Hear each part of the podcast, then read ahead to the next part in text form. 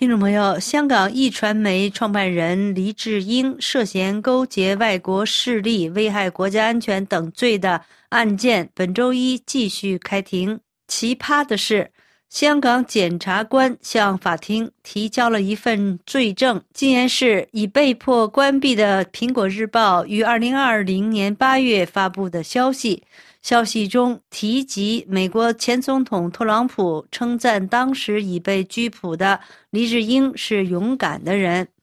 起诉黎智英的香港检察官当然不是要替黎智英做宣传，表彰他的勇敢，而是要证明黎智英与苹果日报公司在港区国安法下犯下了串谋勾结外国势力、串谋发布煽动刊物罪等罪名。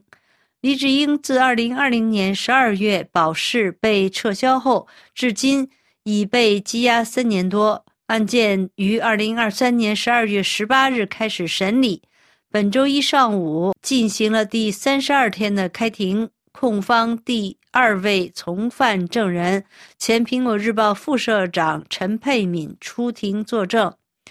据报道，本周一早上已经还押超过三年及两年半的。黎智英和陈佩敏分别被囚车押送到西九法院大楼门口，有多名荷枪实弹的反恐特勤队警员戒备。法庭内外有上百名警员，警方如临大敌。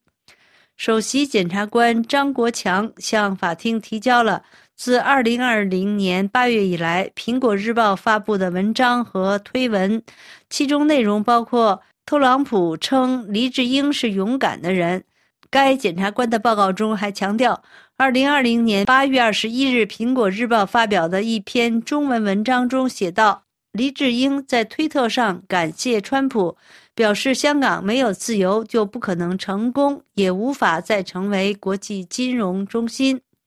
时任美国总统特朗普当时称赞黎智英的背景是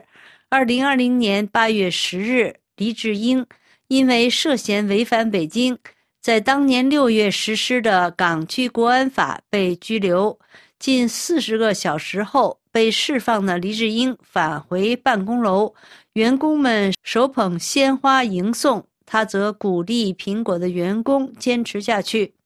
九天后的八月十九日，美国总统特朗普在白宫记者会上称赞黎智英时表示。他是一名出色的绅士，显然是一个勇敢的人。我为他祝福。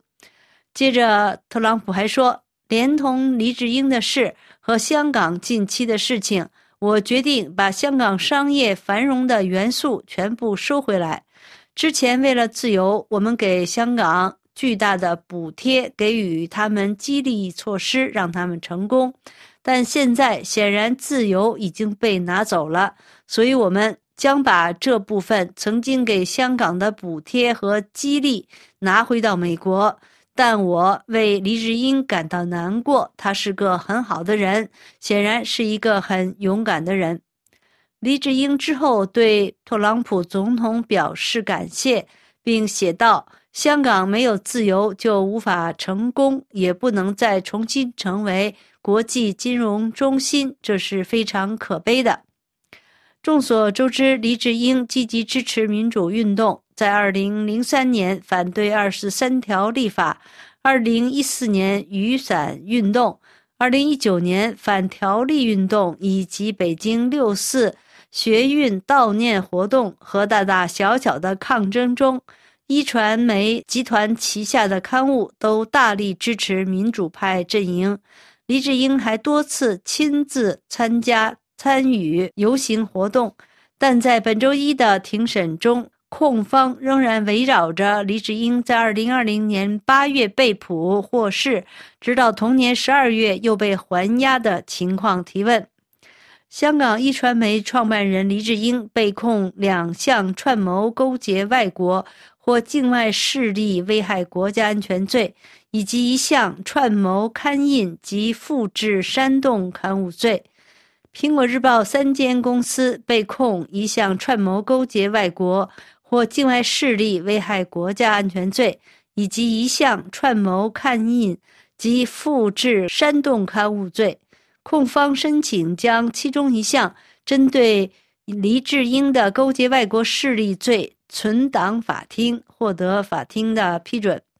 控方副刑事检控专员周天行。陈词时形容黎智英是激进的政治人物，在2019年社会动乱期间，以《苹果日报》为平台进行政治宣传，与苹果高层串谋发布煽动文章及勾结外国势力，涉嫌牵扯161篇苹果的文章，其中31篇在国安法生效后发表的文章，则。涉呼吁国际社会制裁中共及香港，形容黎智英是控罪中的主脑，假借争取民主自由之名，多次邀请外国，尤其是美国实施制裁。